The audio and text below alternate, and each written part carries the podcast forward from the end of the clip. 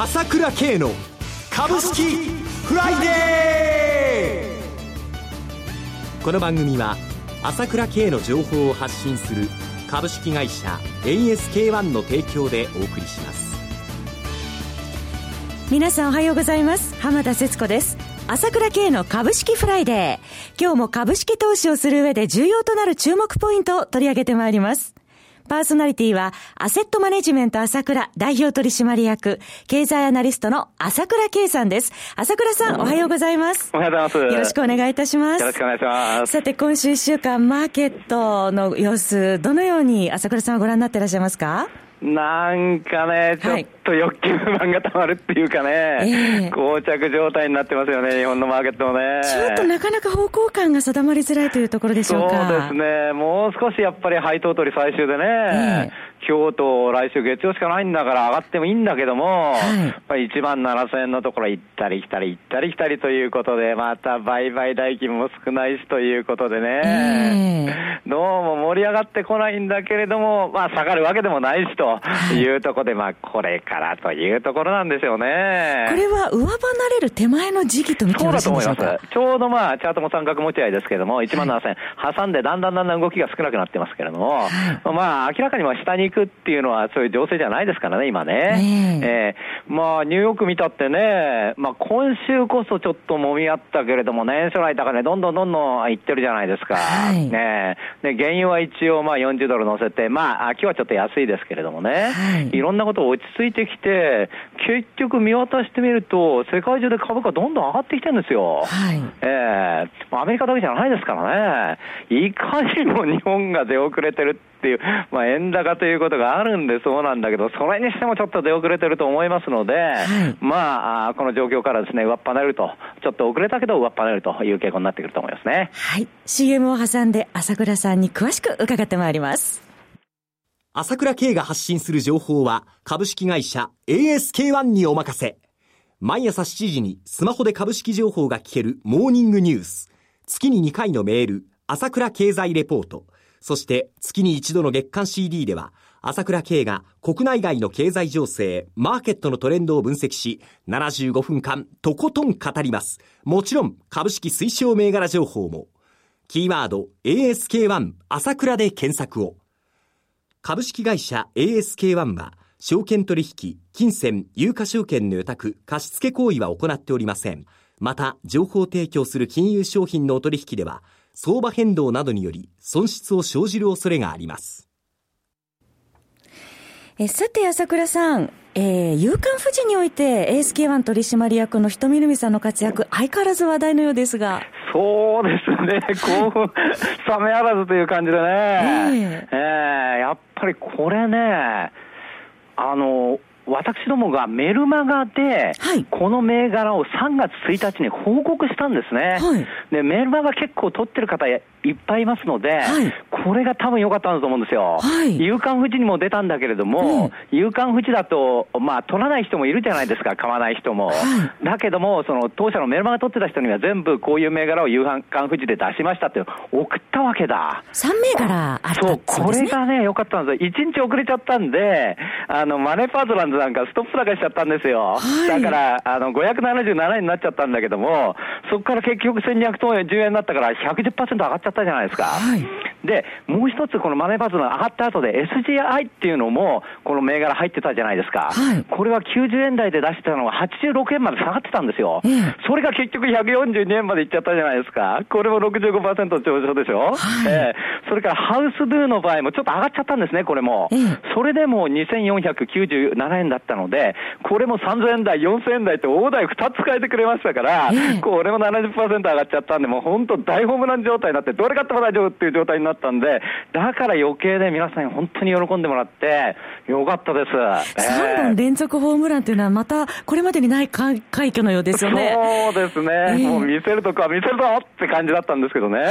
えー、まあ本当にですね、えー、今後もいい情報を、あの、届けるように頑張りたいと思いますよね。はい、で、当社では、やっぱり銘柄ですから、当たるとき外れるときもあるので、やっぱり無料でお送りしてるわけですよ、情報はですね。はい、で、週2回ですけれどもね。で、これ、あの、情報を得るためには、あの、アセットマネジメント朝倉のホームページから SBI 証券、楽天証券、で、今回初めて提携した証券ジャパンですね。これに口座を持ってもらうということになればですね、週2回、まあ、詳細な、まあ、また銘柄の話とかその訳とかいろいろあのお送りしてますので、はい、まあ短期、中期、長期、どれでもなるということで、ぜひ利用してもらいたいと思いますよね。口座開設キャンペーンも行われるそうですね。そうなんですよね。ここからの口座開設キャンペーンということで、しばらくやりますので、はい、まあ先着20名様ということで、私のこの間の本ですね、世界経済のトレンドは変わった。これをプレゼントしますので、ぜひ、あの、講座作っていただきたいと思いますよね。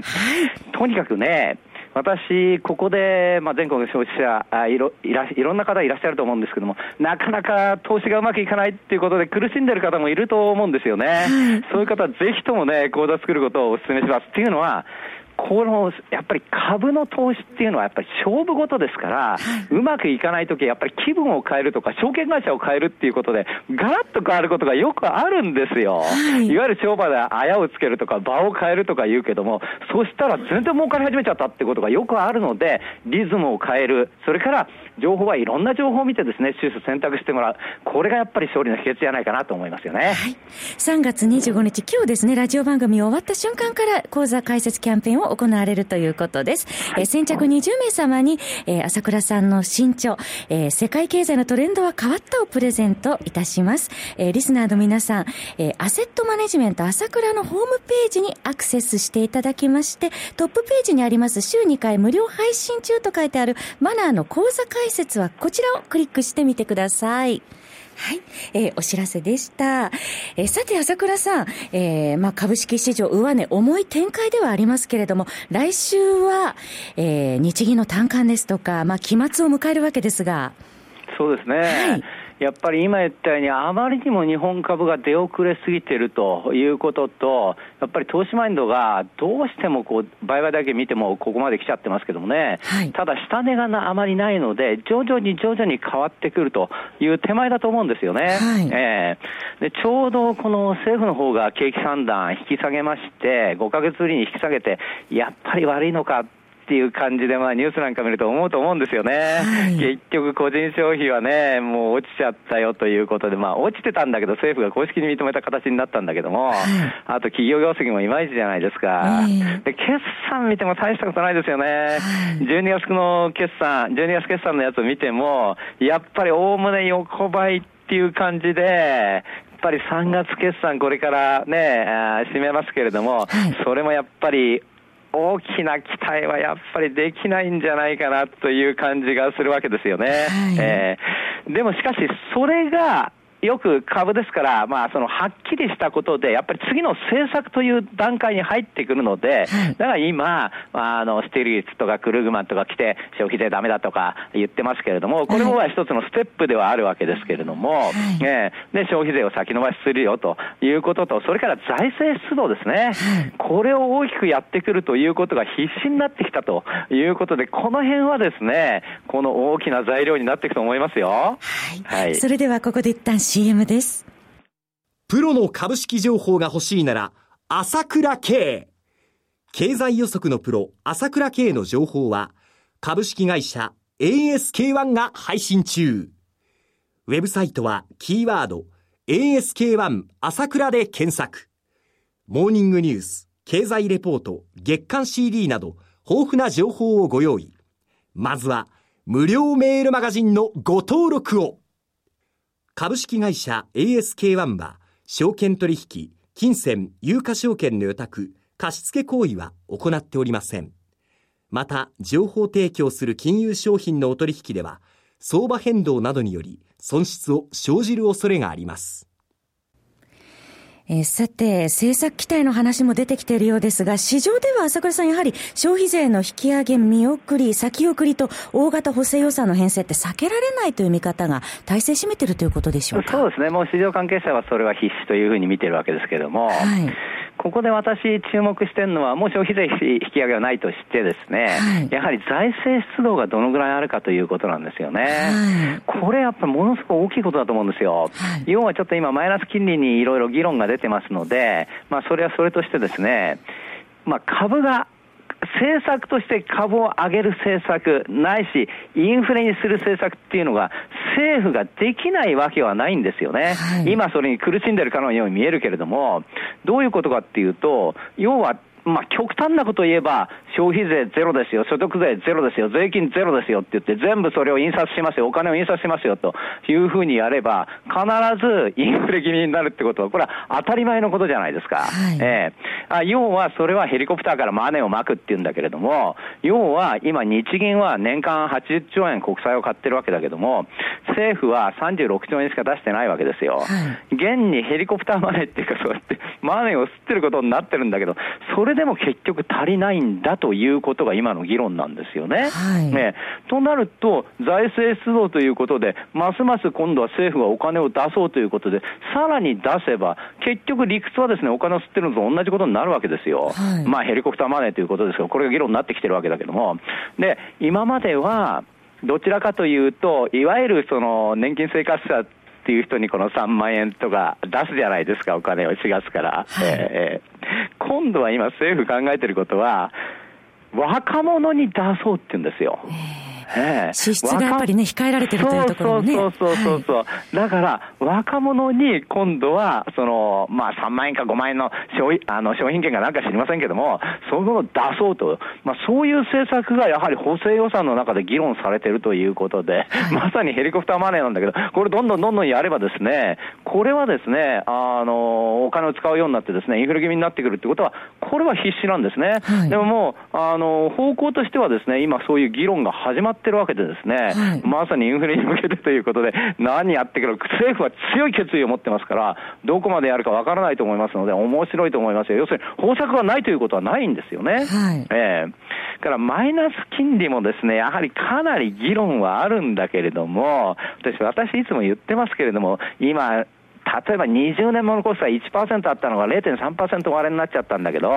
10年物国債なんてね、マイナス0.1%になっちゃったけども、やっぱり不合理ですよ、こういう金利、ここまで金利が下げちゃって、20年も30年もですね、0.3%、0.4%なんていうのはね、それでもやはりいつも言ってるけども、当然ですね、株にお金が来るのが当たり前なんだけど、これが来てないっていうのは、やっぱり時間が経てば変わってくると思いますよ。要は冷静な判断にですね、普通に向かってくるっていうのは当たり前です。その当たり前のことは私は起こると思いますよ、時間の経過とともに。だからそれはそれで見ておけばいいんだなというふうに思いますよね。はい、えー、利分けになる必要ないと思います。はい。そろそろ番組もお時間が迫ってまいりました。お話はアセットマネジメント朝倉代表取締役経済アナリストの朝倉圭さんでした。私、朝倉慶が代表を務めます株式会社 ASK1 では私がとことん調査して分析した経済情報や株式を紹介しています。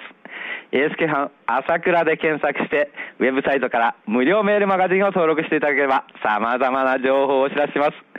日々の株式投資の有益な情報は ASK1 から受け取ってくださいね。それでは今日は週末金曜日、頑張っていきましょうこの番組は朝倉慶の情報を発信する株式会社 ASK-1 の提供でお送りしました最終的な投資判断は皆様ご自身でなさってください。